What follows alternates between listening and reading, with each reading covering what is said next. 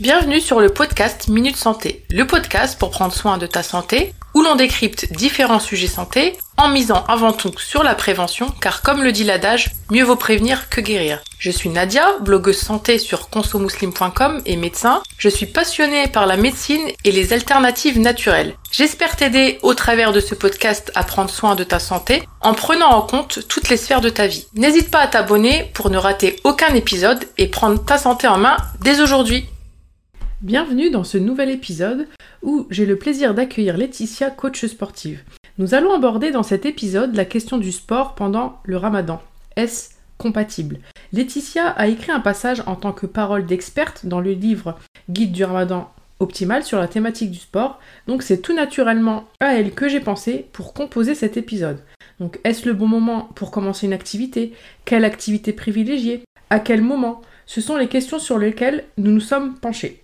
Avant de vous laisser avec notre échange avec Laetitia, si vous souhaitez mettre toutes les chances de votre côté et atteindre l'ultime objectif de réussir votre mois de ramadan, je vous propose le livre Guide du ramadan optimal qui vous accompagnera pour un ramadan spirituel, un ramadan organisé, en forme et zéro déchet Inch'Allah.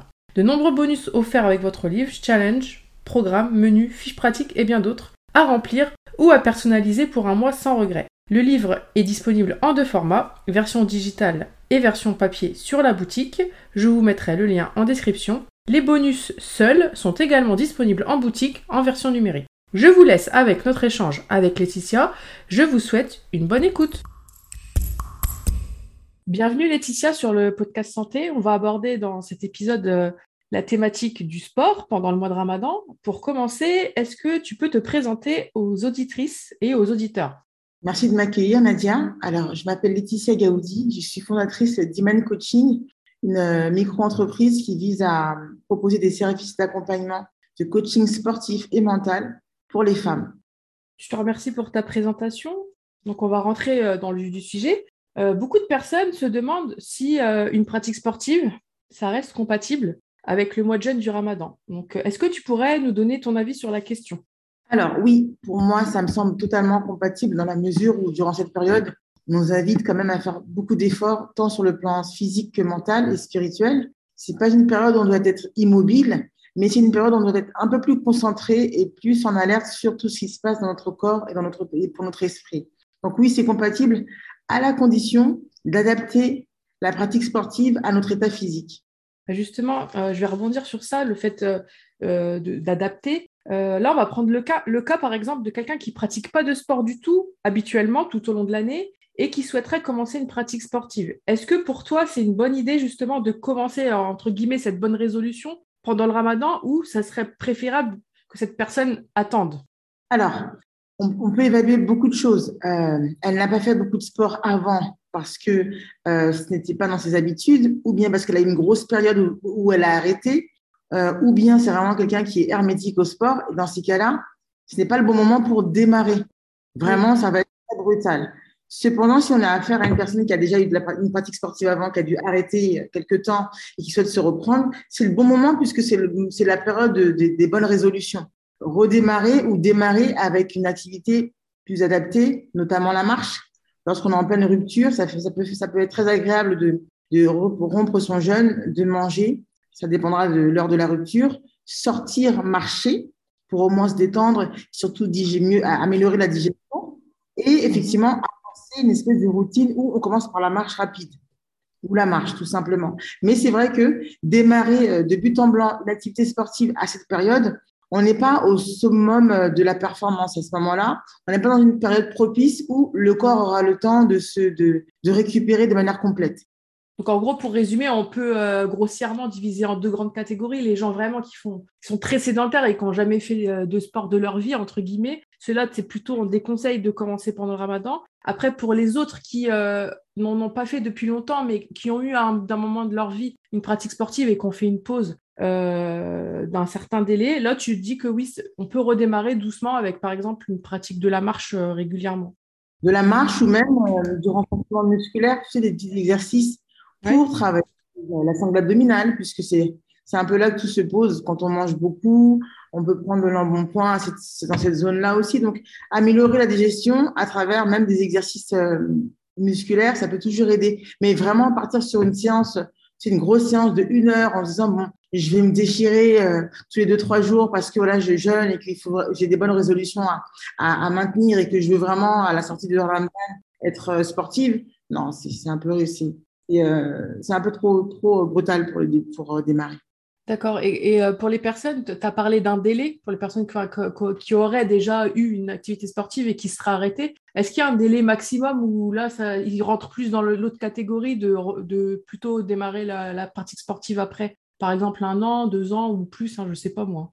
C'est pareil. Tu sais, si ça fait plus de six mois, bon, trois mois, ça va. Ton corps, comme tu sais, le corps a une mémoire. Donc, on peut encore euh, se permettre de faire du sport, voire deux, deux séances par semaine. Tu vois, ça dépendra de, l'intensité de la séance. Et quand tu as passé euh, les six mois, voire un an, te remettre dans le bain euh, d'une activité sportive régulière et constante sur un mois, c'est beaucoup. Et puis les adaptations au niveau du corps vont, vont pas pouvoir se faire de manière optimale, en fait. D'accord. Dans le cas contraire, là, cette fois-ci, en fait, donc quelqu'un qui pratique toute l'année une activité physique régulière, un peu comme toi, est-ce que l'on peut garder justement le même rythme d'entraînement pendant le mois de Ramadan ou est-ce qu'il vaut mieux adapter son programme durant cette période? Alors, dans tous les cas, il faut l'adapter parce que la, récupération et les performances ne sont pas les mêmes. Euh, la pratique sportive, quand elle est, régulière, on part sur 3, 3 à 5 séances. Pour cela, il faut vraiment varier les séances et surtout les, euh, les adapter à la condition physique et surtout au moment où tu fais ta séance. Si c'est le matin avant le, démarrage du jeûne, je vais plutôt recommander une certaine pratique. Si c'est par contre au moment de l'iftar, le soir quand tu rompes, ben, ce sera une autre pratique. Mais euh, tenter de garder un rythme qui fait que à la sortie de Ramadan, on n'est pas là à, à, se retrouver sous les rotules parce qu'on n'a pas pu faire du sport convenablement. Conserver le rythme, mais en réduisant l'intensité. Un exemple, si j'ai l'habitude de porter une certaine charge en dehors du Ramadan, je vais peut-être, enfin, je sais pas, je vais peut-être, je vais réduire la, charge et euh, accentuer peut-être au niveau des répétitions pour que mon corps, que soit, dans un, programme d'entretien, en fait. Entretien de la masse musculaire et entretien du système cardiovasculaire pour ne pas se retrouver à la masse euh, à la sortie de Ramadan. D'accord. Et euh, est-ce que pour toi, tous les types d'activités physiques peuvent être pratiqués pendant le mois de Ramadan ou euh, est-ce qu'il y a des sports ou des activités que tu déconseilles ou au contraire que tu recommandes? Alors, toutes les activités cardiovasculaires qui, permettent d'améliorer le cardiovasculaire, je les recommande, notamment la marche, la course, euh, la natation, la boxe, mais à petite dose et avec une intensité un peu plus modérée, parce qu'on travaille aussi au poids du corps, donc ça c'est intéressant. Toutes les activités qui nécessitent de travailler au poids du corps et sans charge sont aussi à, à, faire. Celles à réduire, c'est toutes les activités avec de la charge. Alors, oui, je dis bien à réduire et non pas à supprimer, puisque la masse musculaire, donc tout le système, tout le système musculo-squelettique a besoin d'être entretenu. Donc, euh, il ne faut pas euh, abandonner toute activité qui permettrait à, ce que le muscle soit toujours, euh, bah, soit toujours présent. Et bah, placer les séances au bon moment de la journée. Voilà, mais toutes les activités, en tout cas pour répondre clairement, les activités cardiovasculaires telles que la marche, la, natation, la marche rapide ou la course sont à privilégier. pour tout ce qui est activité aquatique, je proposerais tout ce qui est aquabike et aquagym ou aquafitness. Parce que dans l'eau, il n'y a pas de choc au niveau des articulations. On a, on a moins la sensation de, on a une sensation, enfin, la sensation de lourdeur ne se fait pas ressentir. Et euh, en plus, on sait tous que l'eau apaise. Donc, euh, en fin de journée, avoir une séance d'aquabike, d'aquafitness, d'aquagym et ensuite euh, rompre son jeûne, ça reste très agréable pour l'avoir vécu pendant six ans avec les cours d'aquabike et d'aquafitness que je donnais. C'était vraiment assez intéressant puisque non seulement en sortant de cette activité, on est plutôt délassé, on va dire détendu, mais en plus, on a vraiment envie de faire des efforts au niveau alimentaire et on est moins stressé. Donc, les femmes qui, participaient à ces cours rentraient avec la, banane au, visage et surtout avec ce sentiment de, repartir en étant euh, plus apaisé, plus calme et pour aborder le reste de la, soirée ou de la journée. Donc, euh, privilégier des activités qui sont pas forcément intenses, mais qui euh, permettent de ressentir un bien-être de manière immédiate. D'accord. Et justement, tu as parlé de bien choisir le moment où faire sa séance de sport. Donc, pour toi, quel est le moment, justement, où il est mieux de faire sa séance de sport? Alors, soit avant le démarrage du jeûne le matin, euh, avant la prière de Fajr, parce que, euh, par exemple, tu fais ta séance entre 6, enfin, on va dire 5h et 6h pour les lève tôt, entre 5h30 et 6h30. Et si la, la prière est à 6h45, par exemple, tu as déjà travaillé, tu as déjà fait ta séance, donc du coup, tu n'auras juste qu'à ingérer ton repas et ensuite euh, pouvoir aller prier et démarrer ta journée.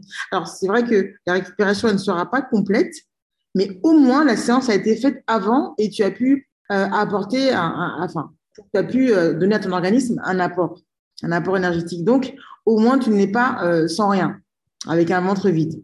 Le soir, c'est le moment idéal. Ça dépendra aussi de l'heure de la rupture du jeûne, mais c'est le moment idéal parce que avant la rupture, une heure avant la rupture, faire sa séance, bah, ça permet de pouvoir euh, se préparer à la rupture. La séance est faite, tu euh, prends donc ta collation euh, à la rupture et ensuite bah, tu manges ou bien, ou bien tu peux faire ta séance après la rupture de manière à pouvoir avoir un, bon repas par la suite. Ok. Donc en gros, si je peux résumer, avant le fajal, ça permet d'avoir la, collation pré-effort, faire l'effort et la collation post-effort, mais la récupération sera incomplète. Le soir, euh, une heure avant la rupture, il n'y a pas la petite collation avant euh, la pratique sportive, mais il y a la collation après et la récupération qui est complète là pour le coup. Et puis après la rupture, bah, il y a toutes les étapes euh, qui, sont, respectées. Après, ça dépend en fonction de l'année aussi par rapport au sommeil. Il y en a où l'activité physique, ça peut les maintenir éveillés. et si c'est des gens qui veulent dormir tôt pour X raisons, pour le travail ou autre, ça, ça peut gêner à l'endormissement, mais mais voilà, sinon, voilà, il y a trois, il y a trois cas de figure euh, que tu as bien résumé. au niveau du, du euh, de l'activité sportive et ceux qui ont besoin de se coucher tôt, ça va leur faciliter le sommeil. Ce qui fait que si vraiment ils s'attellent à pouvoir faire leur séance euh, vraiment de manière bien, bien cadrée après la rupture, une fois qu'ils ont leur repas, là, c'est vraiment se poser, attendre que la prière de Richa arrive et aller dormir directement. Ce qui fait que le sommeil sera en fait. Fait, ça, se prête bien euh, aux horaires, là, comme cette année, par exemple, euh, printemps, euh, hiver, automne. Parce qu'on peut laisser les délais, nous on préconise en fait pas d'activité trois heures avant l'heure de coucher. Après, il y a des gens, ils vont faire 30 minutes avant, ils vont dormir. Hein. Il y a toujours des exceptions qui confirment la règle, mais c'est vrai que dans la plupart des cas, euh, on, déconseille une pratique sportive intensive trois heures avant l'heure du coucher, il peut avoir des perturbations. Du coup, en été, en été c'est compliqué. Tu vois, quand on a les longues journées, comme on, a déjà jeûné en juillet, août, etc., même juin. Après, en, hiver, c'est beaucoup plus simple. Enfin, même automne, même là, printemps, Inch'Allah, euh, ça va être plus simple parce que les, on va manger plus, beaucoup plus tôt. Pour en revenir sur euh, les séances, est-ce que toi, enfin sur la durée, sur la fréquence, est-ce que tu as une, tu conseilles une durée pour une séance pendant le ramadan et euh, quelle fréquence par semaine? Alors, on pourrait partir sur euh, entre 15 et allez, 50 voire 60 minutes. 15 minutes, ce serait, admettons, du stretching, des étirements, ce qu'on appelle le mobility training, de manière à pouvoir regarder sa mobilité, et de la corde à sauter. 15 minutes de corde à sauter, ça correspond à 45 minutes euh, d'une mi-temps de football. Donc, des activités aussi courtes euh, serait intéressante, mais à faire régulièrement durant la, période du jeûne. Maximum 50 minutes. Pourquoi? Parce que là, on peut euh, partir sur des séances qui vont nous permettre de travailler la masse musculaire et de bien segmenter euh, les exercices. Soit, par exemple, le lundi, tu vas travailler le haut du corps, le lendemain, le bas du corps, et le mercredi, tu es en pause tu vois? Et euh, le fait que tu puisses euh, le faire durant entre 30 et 60 minutes, ça te permet de bien travailler l'ensemble de tes des muscles, des, muscles choisis.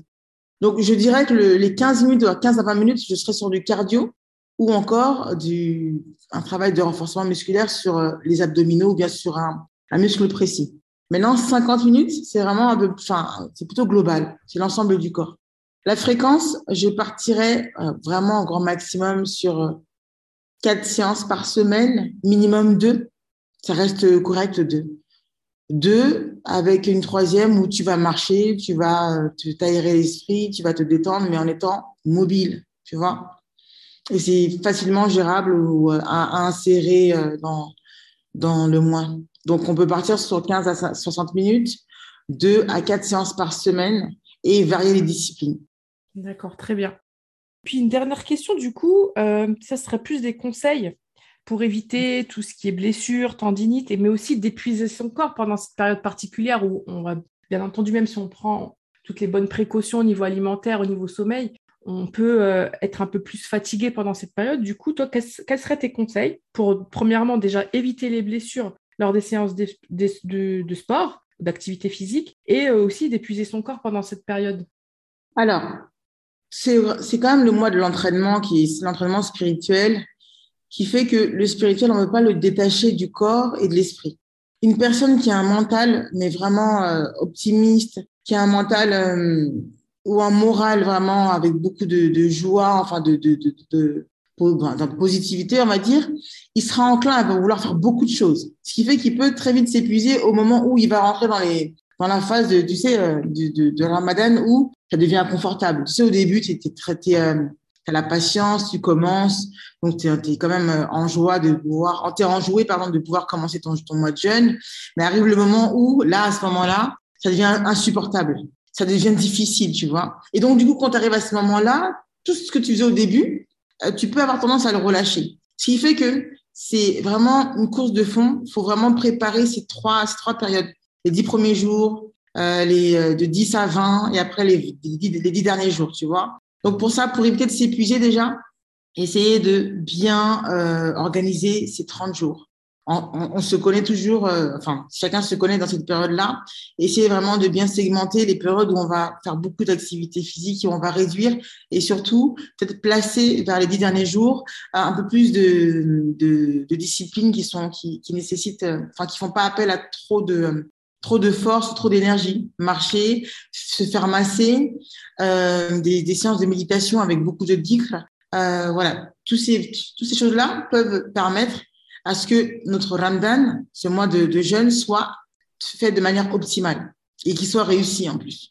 Concernant les blessures, euh, tout ce qui est massage peut être euh, très bénéfique. S'entraîner à des périodes où on sait qu'on ne va pas être en déshydratation, ça aussi, ça aide durant ce mois-ci, ne pas hésiter aussi à faire euh, la hijama parce que ça peut aider. Euh, alors, il y en a qui pendant cette, période-là, euh, à jeun, c'est une catastrophe, on peut pas non plus leur, trop leur demander. Mais vraiment, pour éviter les blessures, il faut booster le corps, l'aider à, la, à, la, récupération. Et c'est ça qui va faire que les blessures seront évitées. Euh, lorsque vous vous entraînez, que vous avez un temps de repos le lendemain, lorsque vous vous entraînez, que vous faites masser le lendemain, c'est très intéressant pour la récupération privilégier tout ce qui est récupération avec des massages, avec un temps de repos. Et pour éviter d'épuiser le corps, bien organiser et bien segmenter son mois de jeûne pour voir à quel moment on a vraiment besoin de se reposer. Nous, par exemple, les femmes, en période de menstru, euh, c'est le moment où on récupère et en même temps, c'est le moment pour certaines où on a envie de faire plein de choses. Donc, c'est vraiment essayer de bien jauger au niveau de son énergie durant ce mois. Voilà. D'accord d'être à l'écoute de son corps. Chacun connaît son propre fonctionnement et il euh, faut, faut, faut, juste tendre l'oreille des fois.